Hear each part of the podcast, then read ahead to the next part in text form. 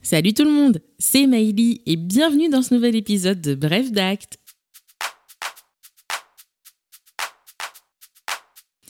Pour ceux qui suivent actuellement la Coupe du Monde, vous l'avez sans doute remarqué, beaucoup de supporters français sont actuellement ou comptent se rendre au Qatar pour supporter l'équipe de France masculine de football durant cette Coupe du Monde. Ils ne sont pas à l'abri d'un accident. En tout cas, on ne le leur souhaite pas. Que se passe-t-il si l'un d'entre eux vient à décéder là-bas? Inversement, que se passe-t-il si un étranger décède en France ou décède à l'étranger en laissant des biens en France? Pour répondre à ces questions, on va se placer sous le régime des successions internationales. On parle de succession internationale lorsque la succession présente un élément d'extranéité, c'est-à-dire un élément étranger, une situation juridique pour un étranger dans un pays quelconque.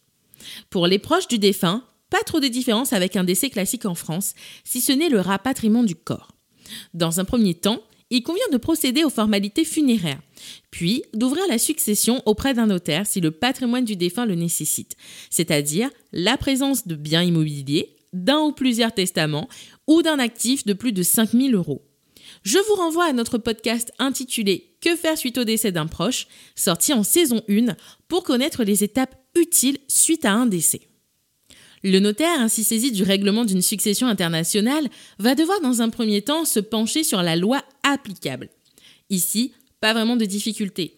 Depuis l'entrée en vigueur du règlement européen du 4 juillet 2012, si le défunt est décédé après le 17 août 2015, c'est la date d'entrée en vigueur de ce règlement, la loi applicable à sa succession est celle de l'État dans lequel le défunt avait sa résidence habituelle au moment du décès. Prenons quelques exemples.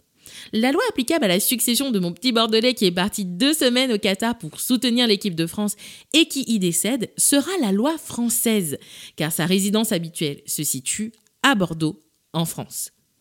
A contrario, mes clients français qui ont élu domicile depuis trois ans en Angleterre et qui décèdent aux îles Canaries, ramenons un peu de soleil ici, eux, ils verront la loi anglaise s'appliquer à leur succession, car ils ne résident pas habituellement aux Canaries, non plus en France, mais bien en Angleterre. Comme tout principe, il y a des exceptions. Vous l'aurez compris, ici, le principe, c'est la résidence habituelle du défunt. La principale exception s'appelle la professio iuris. C'est la possibilité de choisir expressément, par testament, la loi nationale qui s'appliquera à sa succession. Et attention, on ne choisit pas n'importe laquelle, c'est celle de sa nationalité au moment du choix ou celle que l'on aura à son décès. Appliquer la profession juris, c'est peut-être faciliter la vie de tous ceux qui vous succéderont. Donc pensez-y si vous avez tendance à beaucoup voyager ou vivez entre plusieurs pays.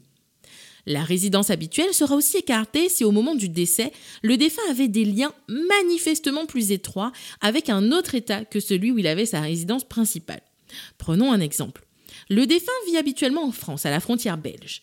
Il travaille en Belgique, il y a tous ses amis, sa famille, ses enfants, ainsi que ses principaux centres d'intérêt la loi applicable à sa succession ne sera pas celle de sa résidence habituelle, la France, mais bien celle de la loi belge. Une fois la loi applicable trouvée, le notaire va se pencher sur la fiscalité applicable à la succession. En France, le patrimoine du défunt sera soumis au droit de mutation dans trois cas. Lorsque le défunt avait son domicile en France, lorsque le défunt possédait des biens en France, lorsque les héritiers ou légataires ont été domiciliés en France pendant au moins six ans lors de ces dix dernières années. Si certains biens se retrouvent taxés dans plusieurs pays, l'impôt payé à l'étranger pourra être réduit de l'impôt payé en France, afin d'éviter la double imposition, mais seulement s'il y a double imposition et une convention fiscale signée avec la France. Bon, étant tout ça, le notaire français est-il toujours compétent? Par principe, les notaires français ont une compétence nationale. Dès lors, ils n'ont de compétence que pour régler les successions comprenant des biens situés en France. Par exemple, le défunt résidait habituellement en Espagne. Il y avait des biens en France, en Espagne et au Portugal. La loi applicable à sa succession est la loi espagnole. Il habitait habituellement en Espagne, je vous l'ai dit. Et c'est donc le notaire espagnol qui sera compétent pour régler la succession.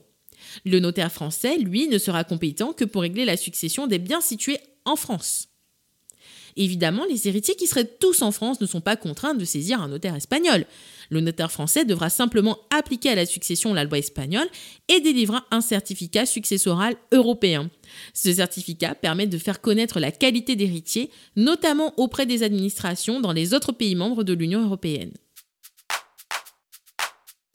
Bon bah du coup, si vous êtes un grand voyageur avec plusieurs nationalités ou souhaitez simplement anticiper un pépin futur, n'hésitez pas à vous rapprocher de votre notaire afin de choisir la loi qui sera applicable à votre succession, en plus d'éventuellement l'anticiper au moyen d'un testament. À bientôt!